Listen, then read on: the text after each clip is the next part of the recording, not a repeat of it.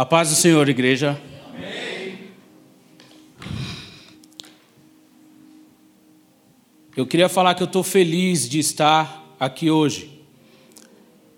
Mas ontem, conversando com, com um dos irmãos ali depois do, do Explosion, ele recebeu uma palavra e ele falou: Ricardo, eu não estou feliz. Eu recebi uma revelação, mas eu não estou alegre. E ele encheu os olhos de lágrimas, porque falava: Cara, Deus está colocando vidas na minha mão. Deus está me entregando vidas. Eu não posso comemorar. E a gente sentou, falou: Então, mano, é hora de crescer. Vamos crescer? Vamos. Então, esses momentos, igual o Paulo falou, igual o Bruno falou ontem, quem estava ali ontem ouviu, é para o nosso crescimento. Toda vez quando eu vou ministrar, ainda mais na minha igreja, quando eu ministro na minha igreja, eu ministro para fora também, mas quando eu ministro na minha igreja, eu não passo o dia bem. A barriga trava ou libera tudo. eu vou contar um testemunho para vocês aqui. É, um, eu já falei aqui que eu não gosto de ser elogiado, né? Quem lembra disso? Vamos ver se alguém lembra. Já falei que eu não gosto muito de bajulação, para mim isso é uma frescura, né? E também eu erro porque eu não elogio muito as outras pessoas, né? A gente tenta reconhecer alguma coisa e tal. Mas eu comprei essa camisa aqui há um tempo atrás e eu fiquei estudando qual dia que eu ia usar essa camisa. E aí colocava as roupas, qual sapato fica melhor, qual calça fica melhor e tal. E aí no dia que eu vim com essa camisa para a igreja, eu não participei do culto. Não participei do culto. Eu tive que ficar lá fora. Uma abençoada trancou a chave dentro do carro e eu fiquei ajudando ela e a gente teve que voltar na casa dela, pegar a chave reserva, voltar, abrir o carro. Quando eu cheguei aqui, o culto já tinha acabado. E aí eu cheguei, entrei, subi aqui para a igreja, né? E eu lembro que a, a, a irmã Edna e a Terezinha, nossa irmão, que camisa bonita, olha, ficou bem você e tal. E eu triste, né? Eu queria mostrar para a igreja. Aí hoje, ah, vou ministrar hoje, eu vou, vou, vou com a camisa para minha esposa, vou provar. Eu engordei bastante e agora eu estou diminuindo. Vamos ver se fecha o botão. Fechou, minha esposa falou, ficou bom. A Eloá entrou no quarto e falou, nossa, pai, está lindo. Então vou para a igreja com ela. Quando eu cheguei, duas pessoas elogiaram minha camisa. E aí dá aquele ar de, oh, estou bem, né? Quando eu cheguei na cadeira, guardei as coisas dentro da, da bolsa da minha esposa e acabei percebendo que eu deixei a chave no contato do carro e tranquei o carro. a mesma coisa que aconteceu quando eu vim a primeira vez com a camisa. E o que que isso me ensina? Quando nós temos uma responsabilidade, nós não podemos nos perder pelos elogios. Não podemos. Nós precisamos crescer em todas as áreas da nossa vida. Então, para uma pessoa me elogiar e eu aceitar, ela tem que conhecer a minha vida, conhecer a minha casa. Aí eu deixo essa pessoa falar de mim para mim. Eu sempre falo, quer conhecer alguém, entra na casa dela. Vai dentro da casa dela. Tem um amigo meu que fala assim: eu levo muitos amigos na minha casa, mas só os íntimos eu deixo abrir a geladeira. Eu mando abrir a geladeira. É uma estratégia que ele criou. E ele, fa e ele fala para a visita: oh, pega uma água lá na geladeira, tem um suco para nós, pega. Para ver qual o nível de intimidade. Porque se for aquele cara, não, eu vou abrir sua geladeira. Não, essa semana eu dormi na casa de um casal, eu fiz o café da manhã. Eu... Podem chamar que eu sei fazer as coisas, gente. Mas vocês aprenderam algo aqui? Nós não podemos nos deixar levar pelos elogios. Nós temos responsabilidades.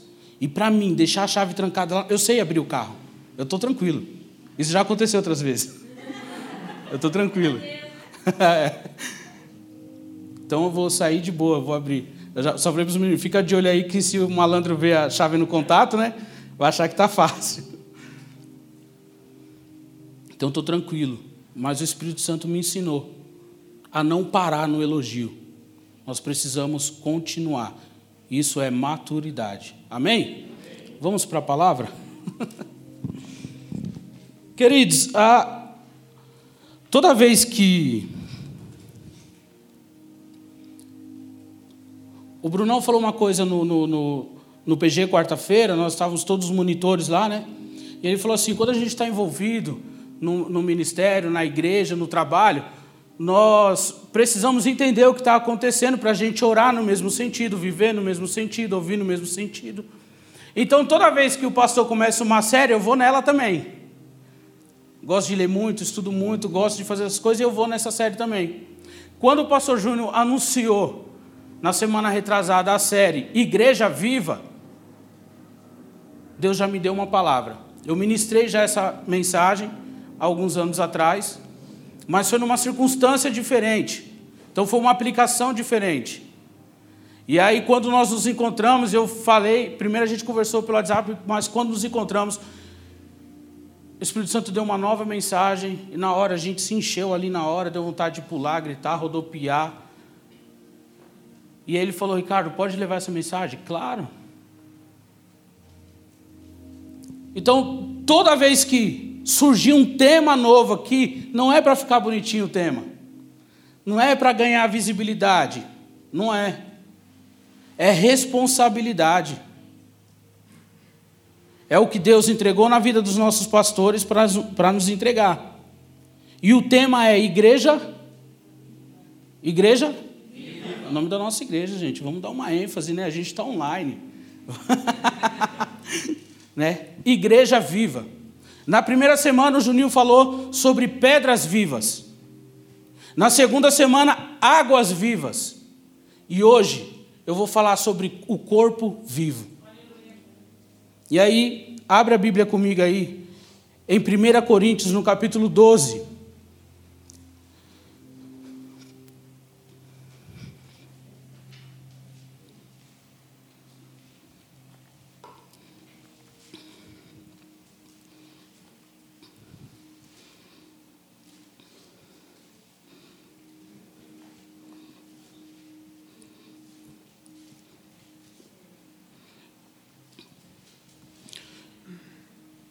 A melhor comparação que o apóstolo Paulo podia fazer para com a igreja era de um corpo.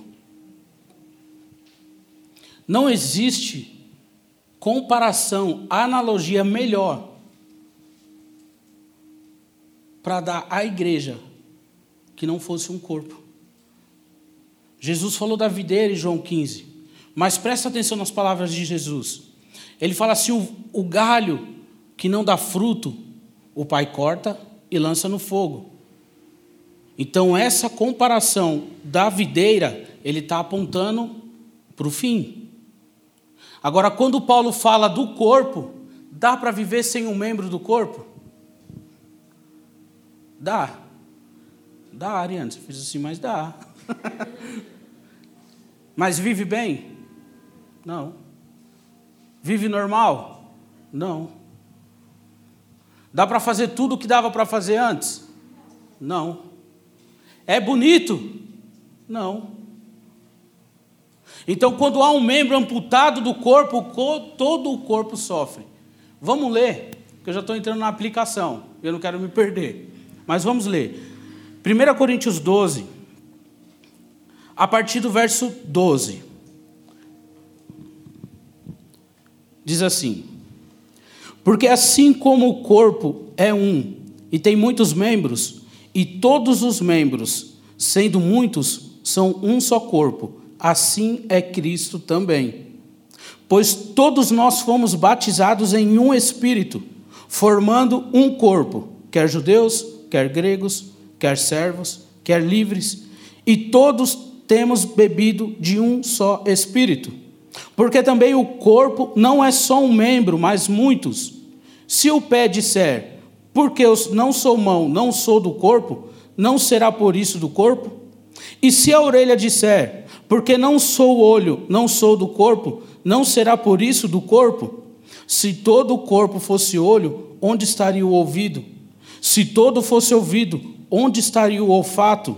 Mas agora Deus colocou os membros no corpo, cada um deles como ele quis. E se todos fossem um só membro, onde estaria o corpo? Agora, pois, há muitos membros, mas um corpo. E o olho não pode dizer à mão: Não tenho necessidade de ti. Nem ainda a cabeça aos pés: Não tenho necessidade de vós. Antes, os membros do corpo, que parecem ser mais fracos, são necessários. E os que, e os que reputamos serem menos honrosos no corpo, a esses honramos muito mais. E aos que em nós são menos decorosos, damos muito mais honra, porque os que em nós são mais honestos não têm necessidade disso, mas Deus assim formou o corpo, dando muito mais honra ao que tinha falta dela, para que não haja divisão no corpo, mas antes tenham os membros igual cuidado, cuidando um dos outros. De maneira que se um membro padece, todos os membros padecem com ele. E se um membro é honrado, todos os membros se regozijam com ele. Ora, vós sois o corpo de Cristo, e seus membros em particular. E a uns pôs Deus na igreja, primeiramente apóstolos, em segundo lugar profetas, em terceiro doutores, depois milagres, depois dons de curar, socorros, governos, variedade de línguas. Porventura, são todos apóstolos? São todos profetas? São todos doutores? São todos operadores de milagre? Têm todos o dom de curar? Falam todos diversas línguas? Interpretam todos? Portanto, procurai com zelo os melhores dons, e eu vos mostrarei um caminho ainda mais excelente. Queridos, essa é a carta de um pastor à sua igreja. Paulo está ensinando sobre a diversidade dos dons. Se você voltar no verso 1 aqui do capítulo 12, ele está falando sobre a variedade de dons.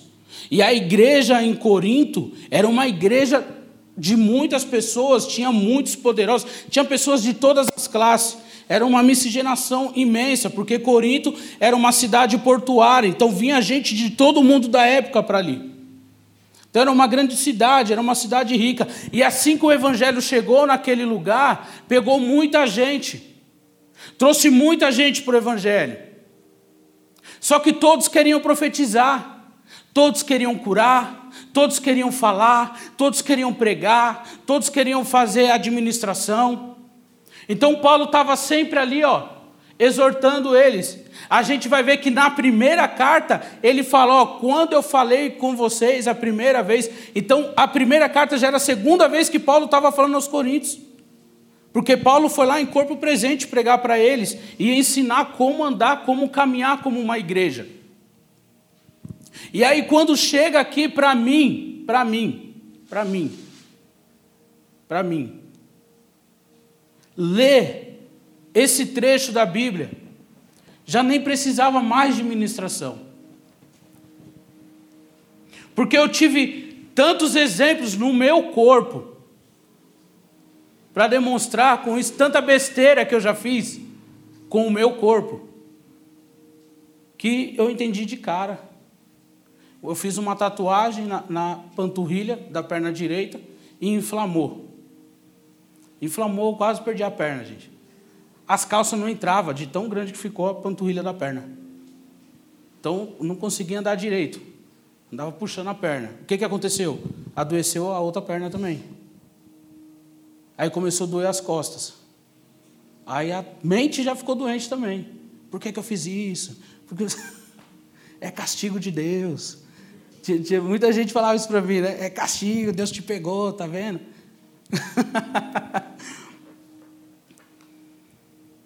Mas eu aprendi que quando um membro se machuca, ele danifica os outros membros também. Então, se todo o meu corpo não se ajustasse para suportar a dor e a ineficiência da perna direita, eu poderia ter perdido a minha perna. Então, eu tive que mudar a alimentação, eu tive que andar menos, eu tive que fazer menos coisas, repousar mais. Então, tive que reprogramar toda a minha vida tudo o que eu fazia durante o meu dia para que essa perna fosse curada. Então, quando eu vejo Paulo falando assim, ó, a igreja é como um corpo, Eu entendo que todo mundo ali entendeu isso. Porque quando nós falamos de igreja, nós falamos de ministério, de igreja, existem, ah, eu, eu classifico a igreja em três aspectos, em três visões. Eu vou explicar para vocês. Eu enxergo a igreja como um corpo místico de Cristo, a igreja católica universal, a igreja, a noiva de Jesus, a igreja cujos seus membros são aqueles que já morreram e também aqueles que ainda vão nascer, uma igreja que nós sempre fazemos parte dela, uma igreja que nunca vai ser destruída, a igreja que Jesus começou nunca vai ser destruída. O corpo místico de Jesus é inalcançável. Inalcançável. É a única arma que Jesus fala, e as portas do inferno não prevalecerão contra ela. Então a igreja, como corpo místico de Jesus, ela abrange tudo. Então imagina todas as culturas, todo mundo, todos os lugares. Esse é o corpo místico de Jesus. Essa é a igreja universal.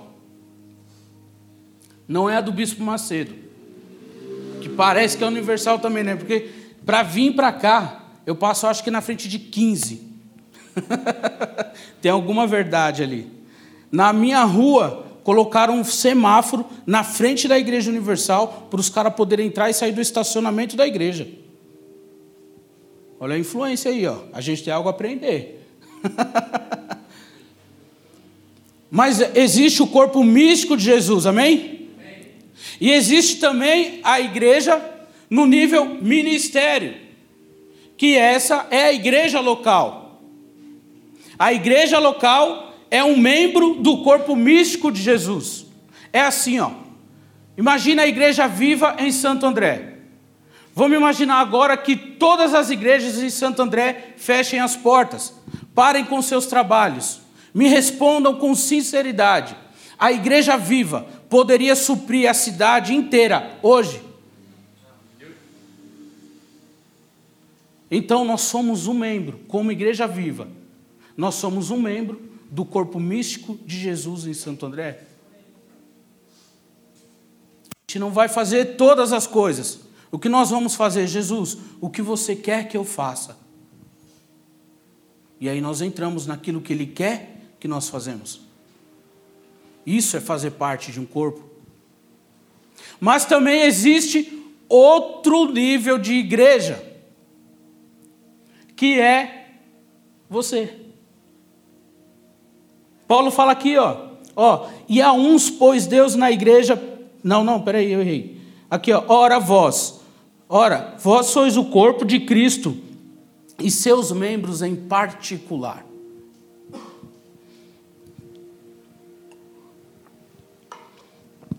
Então, universalmente falando, nós somos o corpo místico de Jesus, amém?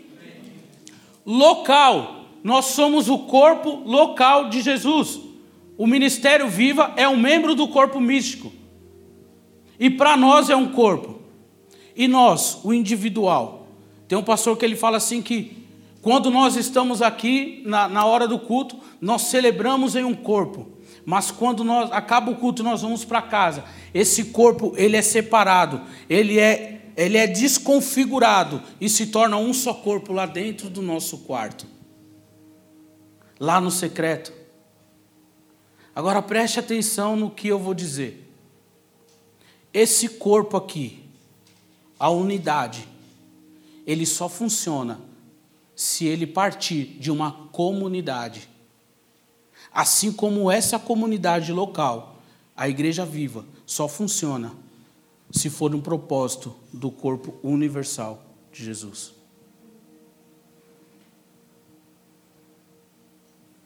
Vocês entenderam isso? Então, uma unidade, ela só tem valor se ela partir de uma comunidade. Comunidade é, são várias unidades em comum. Então é assim, ó. Lá onde eu moro, eu sou o Ricardo, eu sou o vizinho. Galera, cheguei aí, vizinho. Eu saí hoje para levar o lixo na lixeira, eu moro no condomínio, e aí encontro um monte de gente, né? Aí todo mundo parando, estava eu e a Eloá. E aí, ô vizinho, tudo bem? Alguns sabem meu nome, outros não. E a gente vai parando, conversando. Então lá eu sou só o vizinho. Lá eu sou um membro em unidade, mas também sou um corpo. Mas quando eu chego aqui, eu sou um membro do corpo da comunidade. Agora imagine se todos nós fôssemos iguais. Imagine que agora se todos nós tivéssemos esquecido a chave do carro no contato e trancado o carro. Meu Deus, você entrou para a minha história.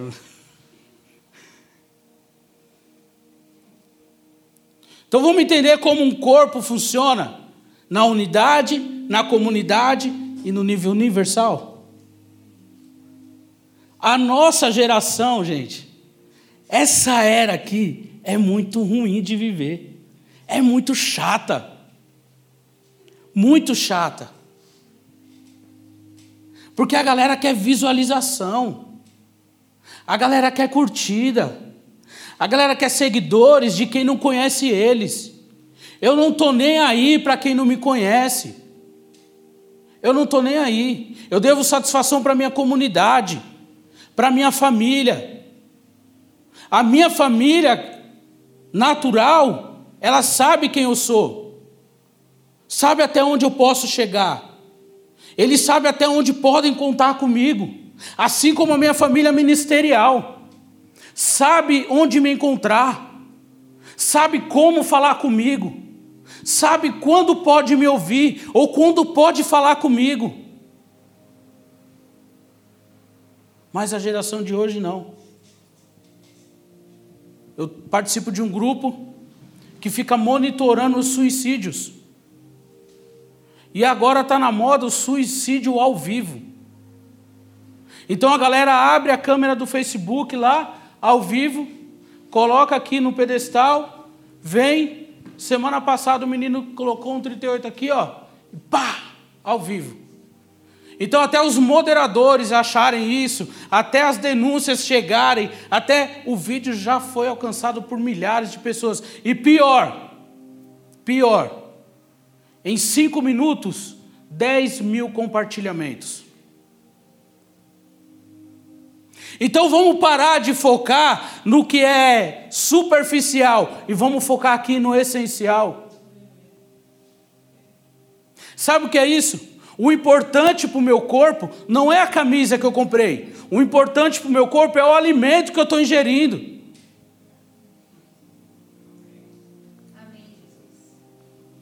O que me sustenta não é o meu sapato solado, macio. O que me sustenta são minhas pernas, são meus membros. E isso só é possível porque eu tenho uma boa alimentação. Porque eu me movimento bem. Porque eu não piso em qualquer lugar. Você está entendendo isso? Então, como igreja, nós não podemos pensar que nós estamos sozinhos. Como igreja, nós precisamos de pernas para caminhar, nós precisamos de alguém que nos dê alimento, nós precisamos sempre de alguém do nosso lado. Isso é fazer parte de um corpo. Eu quero dar um exemplo do que aconteceu aqui. Eu falei isso com o Juninho.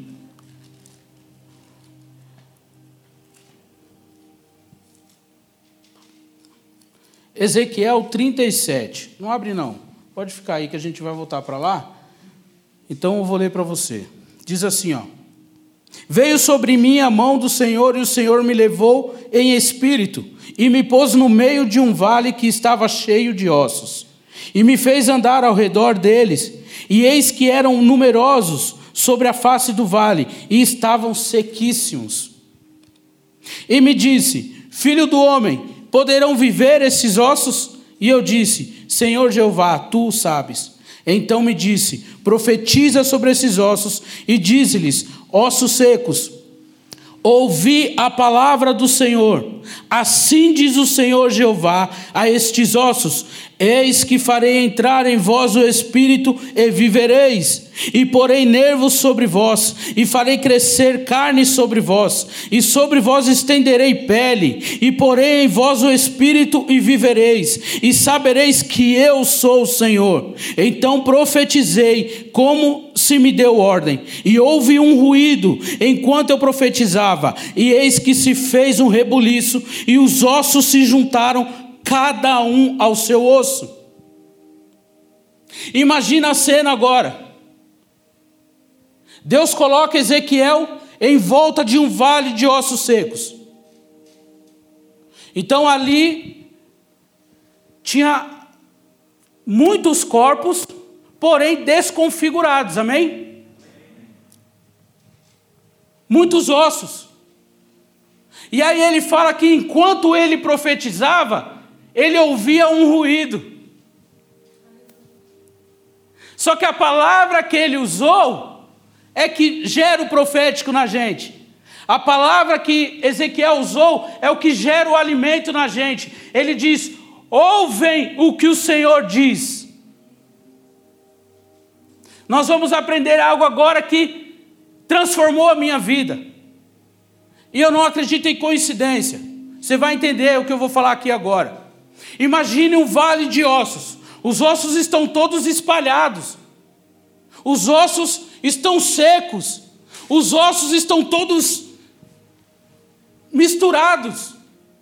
Mas quando ele diz, enquanto eu falava a palavra do Senhor, houve um reboliço, houve um movimento nos ossos. O menor osso do corpo humano, o menor osso, se chama estribo. Ele é um osso que fica dentro do ouvido. Ele é junto da bigorna. E ele é emendado na bigorna pela menor cartilagem do corpo humano. Então, ouvir a palavra do Senhor exige um processo. Quantas vezes você ouviu falar em processo nesse último mês? Quantas vezes você ouviu em seguir o caminho, em permanecer firme? Só esse mês aqui agora, só setembro, mês do meu aniversário, que foi dia 1 para quem não lembra.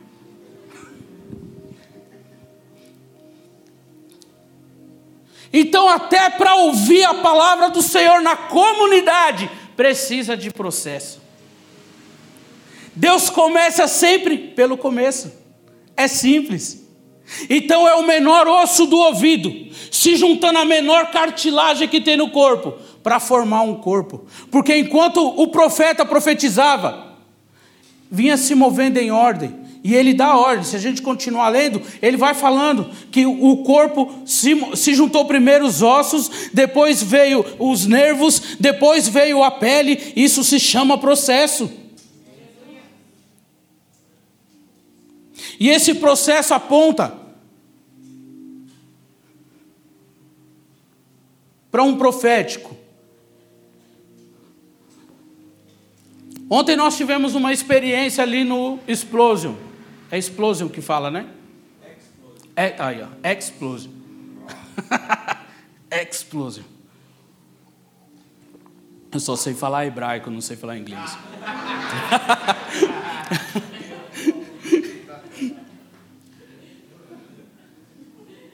e, e o ministro ontem, ele, ele, ele usou de uma palavra profética sobre a vida de um dos nossos irmãos.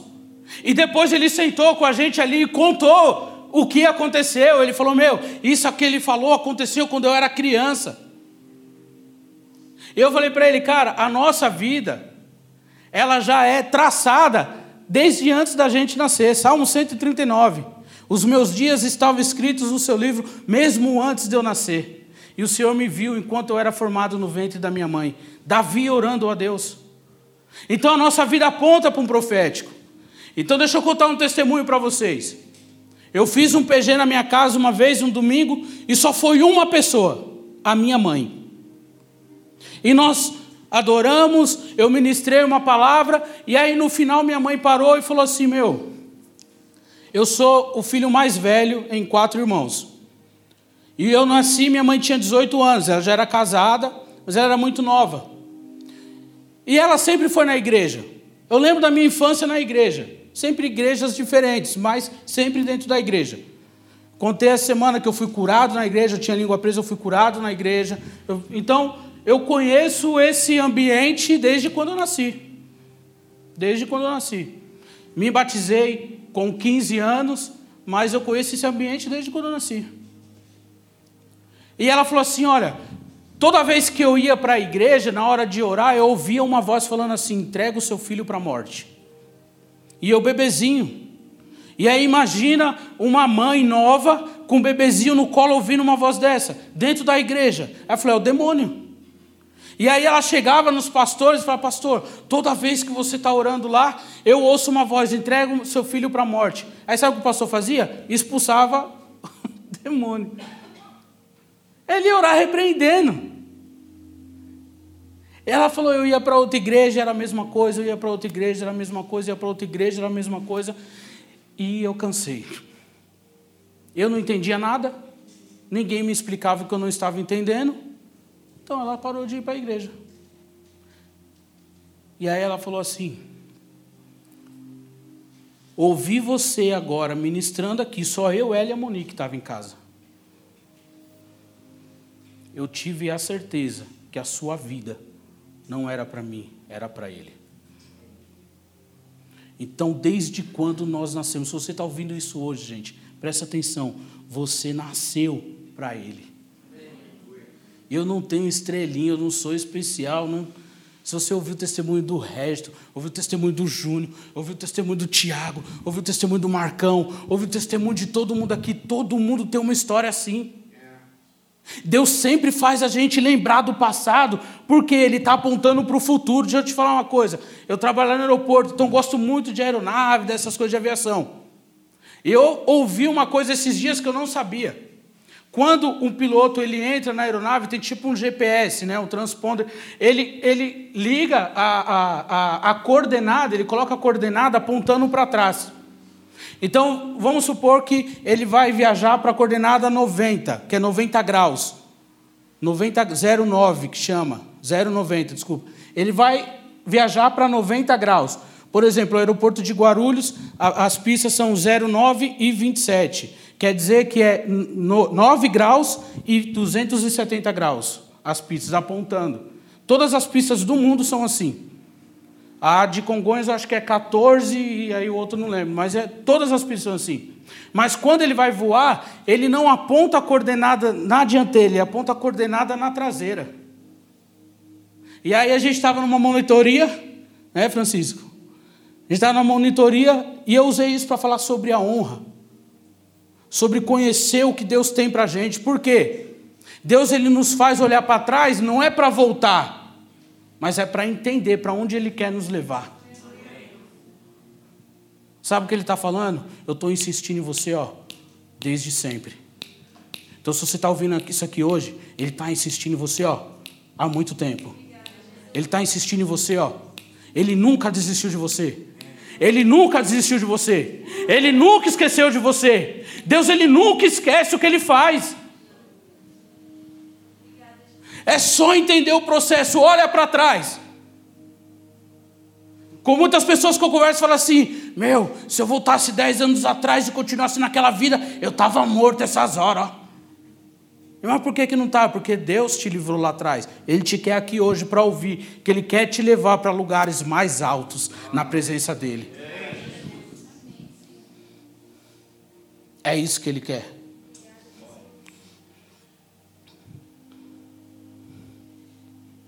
Então entenda, quando Ezequiel ele está profetizando, ele está falando, sabe o que ele está fazendo? Ele está jogando o alimento no corpo. Depois que aquele exército fica de pé, já com os nervos, com a pele, depois que o exército está de pé, está em formação, ele olha e fala assim: só falta uma coisa agora: o Espírito de Deus. Aí Deus fala assim: assopra. Aí Ezequiel assopra. E o exército se levanta.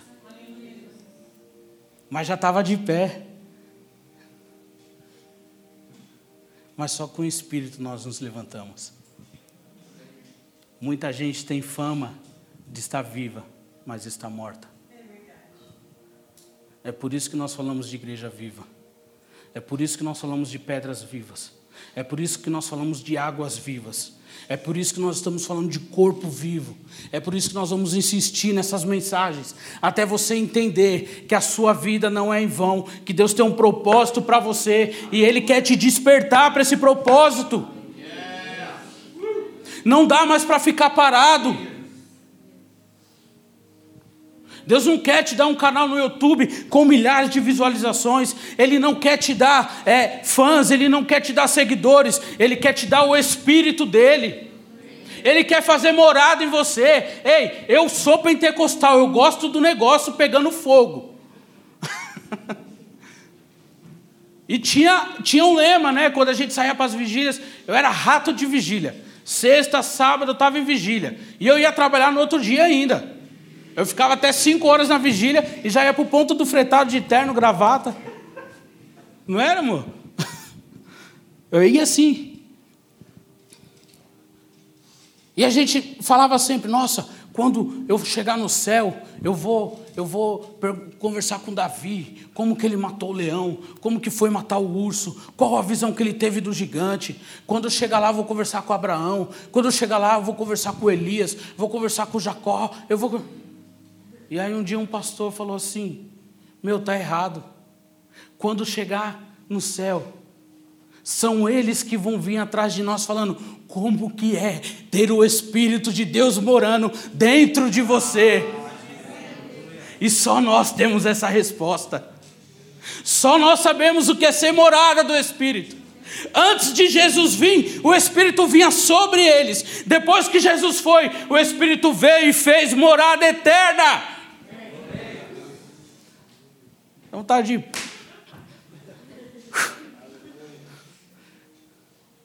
Então entenda o seu corpo agora.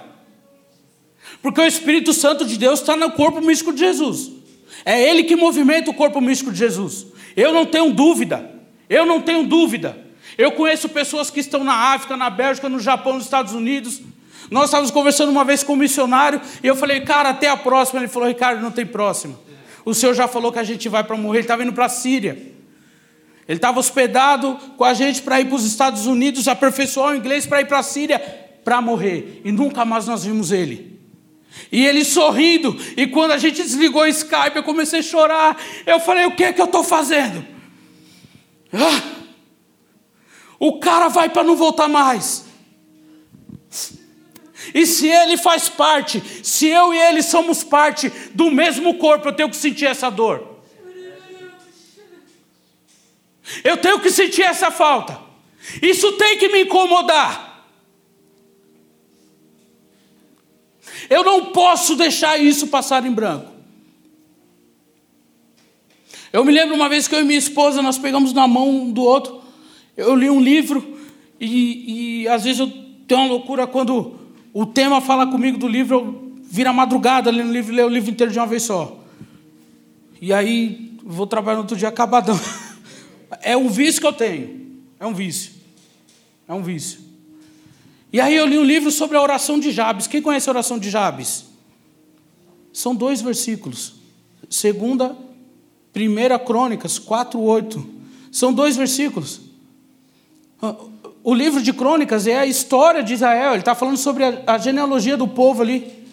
E aí está falando assim que, que os pais ele teve ele, e aí falou assim, e Jabes, quando, a mãe, quando Jabes nasceu, a mãe dele colocou esse nome, porque ela sentiu muita dor.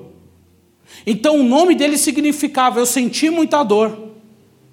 Então esse cara cresceu com todo mundo falando para ele que ele significava muita dor. E aí fala assim no outro versículo: E um dia Jabes orou e falou assim: Senhor, se o Senhor for comigo, se o Senhor me abençoar, se o Senhor ampliar as minhas terras e sua mão for comigo, me protegendo, eu entregarei tudo ao Senhor. E a palavra, o versículo finaliza assim: E Deus atendeu a sua oração. Quando eu mando mensagem para alguém, feliz aniversário, essas coisas, eu sempre coloco que Deus te abençoe muitíssimo. Porque ele fala isso: se o Senhor me abençoar muitíssimo. E aí está lá, e Deus ouviu dois versículos sobre Jabes. E aí um homem, inspirado por Deus, escreveu um livro dessa grossura aqui, ó. Eu falei, eu tenho que ler isso. Como de dois versículos ele tirou isso aqui. E eu fui ler.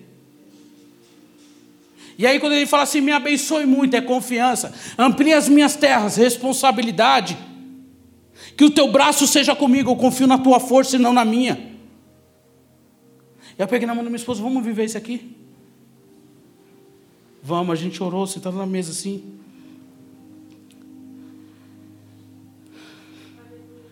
A gente orou e falou: Senhor, amplia as nossas terras. E literalmente, os irmãos batendo no portão da nossa casa. Vocês podem orar por nós? A gente é muito simples, eu, eu não tenho luxo nenhum, não gosto de.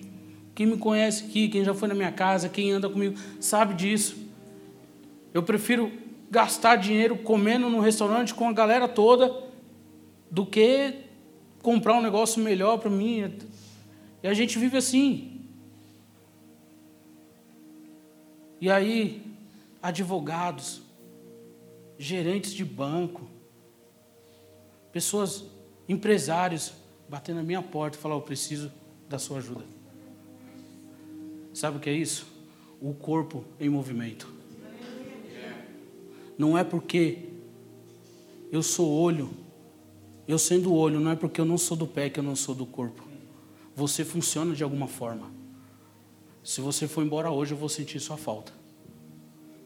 E é por isso que eu vou te encher o saco lá no WhatsApp, vou te ligar, vou bater na sua porta. É assim que um corpo funciona. Então, no corpo místico de Jesus, nós precisamos sofrer o que os nossos irmãos estão sofrendo lá no Oriente Médio, estão sofrendo na China, o que estão sofrendo na, nas, com a igreja perseguida na Europa.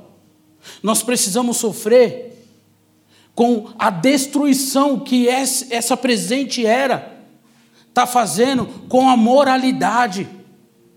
A Europa foi berço do cristianismo, foi berço de missionários. Quando a gente fala de teologia, o berço é reforma, o berço é Europa, é Inglaterra, Espanha, França. Lê os heróis da fé. Você vai ver que veio tudo de lá. Os caras entregaram a vida. E aí, quando eu pego essa Bíblia aqui e eu vou ler ela, eu amo a Bíblia demais, gente. Amo demais. Eu contei em casa, eu tenho 14 Bíblias físicas. 14. Cada uma um estudo diferente. Eu tenho mais duas digitais, que é dicionário, que é. E no mínimo, no mínimo, eu li cada uma três vezes. No mínimo. Isso me faz melhor que alguém? É o que eu amo, é o que eu gosto. Mas quando eu pego essa Bíblia aqui e eu vejo ela bonitinha, esboçada, cheia de estudo, traduzida, eu vou passando as páginas dela e eu vou sentindo o cheiro de sangue que foi derramado, primeiro por Cristo, por nos dar ela, depois pelos apóstolos que viveram isso aqui por nós, depois pelos homens que tiveram coragem de enfrentar reinos, de enfrentar autoridades, para deixar isso aqui bonitinho para nós. E você acha que eu não vou levar isso aqui a sério? Você acha que eu vou brincar com isso aqui? Para que eu seja um membro do corpo hoje, muitos membros precisaram ser amputados lá atrás. Para eu viver o que eu vivo hoje no Evangelho, muitos pais tiveram que ver seus filhos morrendo. Muitos louvores que nós cantamos aqui foram compostos, compostos por homens que estavam enterrando seus filhos, compostos por mulheres que não puderam abraçar os seus filhos.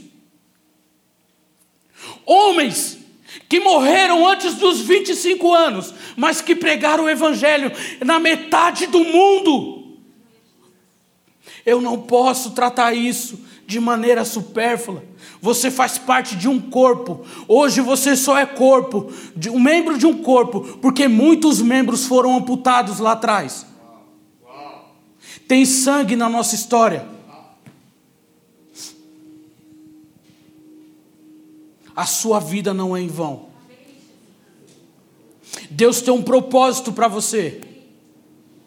Nós temos uma vida confortável. Nós não podemos reclamar. Uma vez eu mandei mensagem para um amigo. Eu falei, cara, como você está? Você está bem? Ele estava na Bélgica.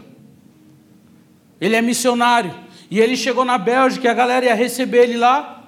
Mas na hora de fazer a, a, a imigração, lá na Bélgica, não deixaram ele entrar.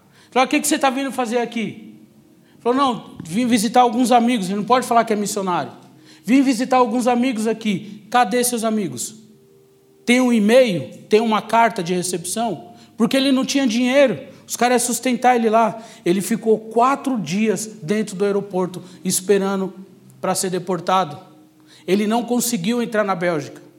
E aí ele veio, a, a gente mandou um dinheiro para ele e ele passou no aeroporto, fui almoçar com ele lá. Aí veio uma galera, a gente foi para o restaurante e ele estava falando, gente, enquanto eu estava ali no aeroporto, eu estava orando e chorando e falando, Senhor, eu pensei que o Senhor tinha um propósito para mim vir para cá. Como que o Senhor... Porque ele já estava vindo, de, ele já tava, ele passou por cinco países. E ia continuar. E ele chorava e chorava, e o Senhor falou: Calma, você está no meu caminho ainda. E aí, todo aeroporto internacional tem um setor de deportados. E aí, sentava um africano do lado dele e ele toma a palavra. Sentava um americano do lado dele, ele toma a palavra. Sentava um australiano, ele toma a palavra. O cara é bilíngue, sabe falar várias línguas. E o Senhor, olha isso: o evangelho chegou em diversos países porque um varão ficou preso no aeroporto porque tinha uma Bíblia no setor de deportados de um país. Então não se preocupe se você vai pregar para mil ou para um, pregue a palavra, fale da palavra, leve isso a sério. Tem um corpo que precisa ser nutrido. Com isso aqui, ó.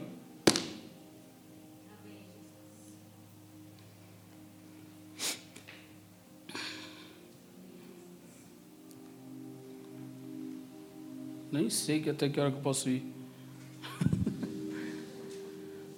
Mas vamos.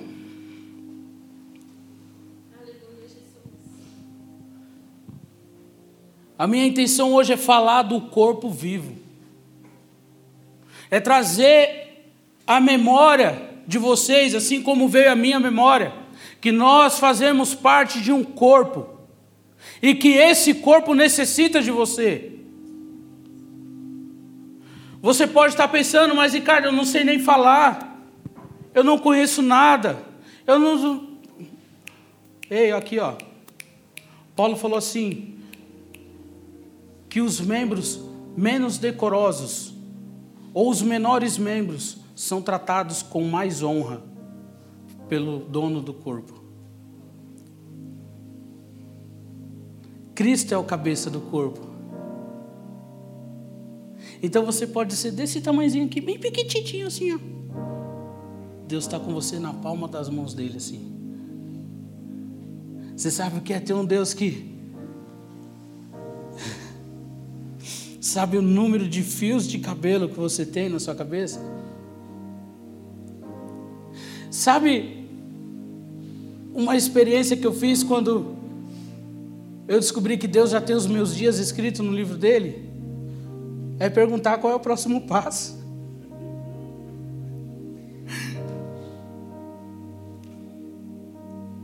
Deus quer te mostrar qual é o próximo passo hoje.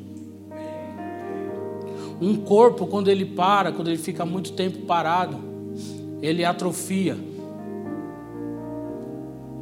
Isso causa muita dor. Isso causa um câncer e se você não amputar aquele membro que ficou muito tempo parado, você vai morrer. Então, antes que haja uma amputação, antes que haja um câncer, o Senhor quer te alimentar e te pôr em movimento hoje. Fica de pé, igreja.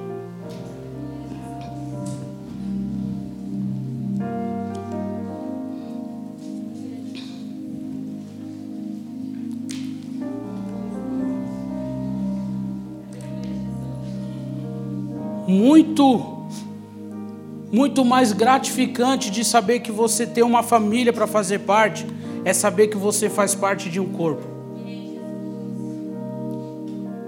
É isso que te dá a identidade. O seu DNA não é só seu.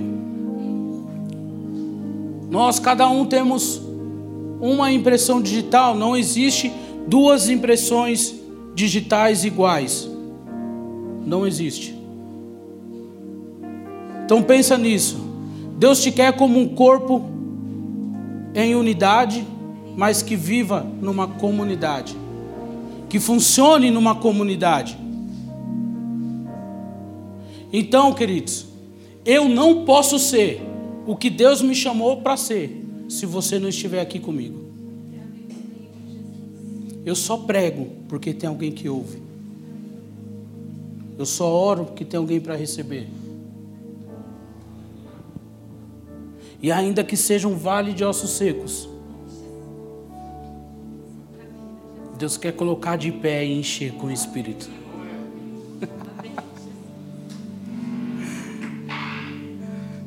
Eu não sei qual a sua situação hoje, eu não sei como como que você chegou aqui hoje.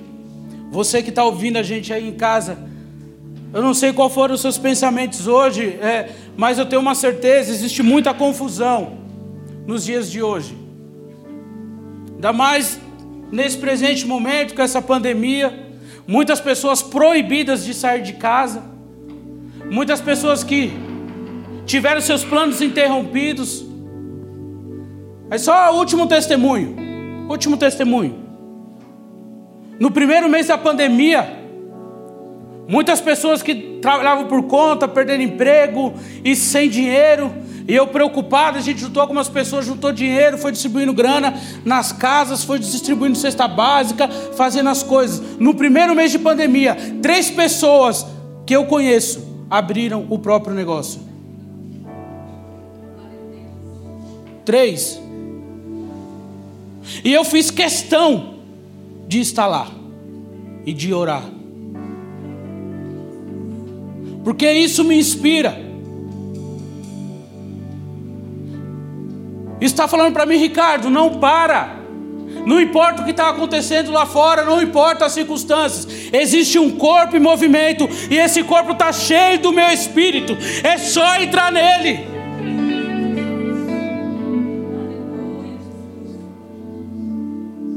Então eu quero que você ore hoje e fale: Senhor, qual o meu próximo passo? Qual o meu próximo movimento? Eu só tenho um alerta para você: se você sair do corpo hoje, você vai morrer.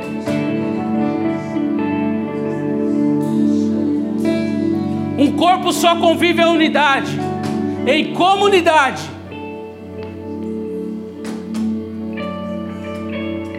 Então existe um corpo cheio do Espírito de Deus que quer enxertar você nele.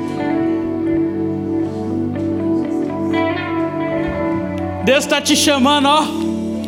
Está te falando hoje que você só nasceu porque Ele permitiu. Ele está te falando hoje que você só está aqui porque foi Ele que programou esse dia para você. Eu tenho certeza que você não sai daqui hoje igual você entrou. Deus está te chamando. E se você está sentindo que Deus quer te colocar em movimento, dentro de um corpo, eu quero que você venha aqui na frente, porque eu quero orar com você. Esse é o desafio da sua vida. Deus não tem negócio com pessoa covarde. É o que o pastor Carana falou aqui há três domingos atrás. Há três domingos atrás ele falou: o muro já não é de Deus. O muro não pertence a Deus. Sai de cima do muro.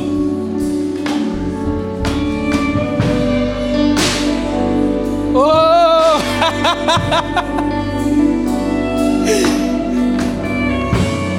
Tem membro novo no corpo. Tem membro sendo renovado.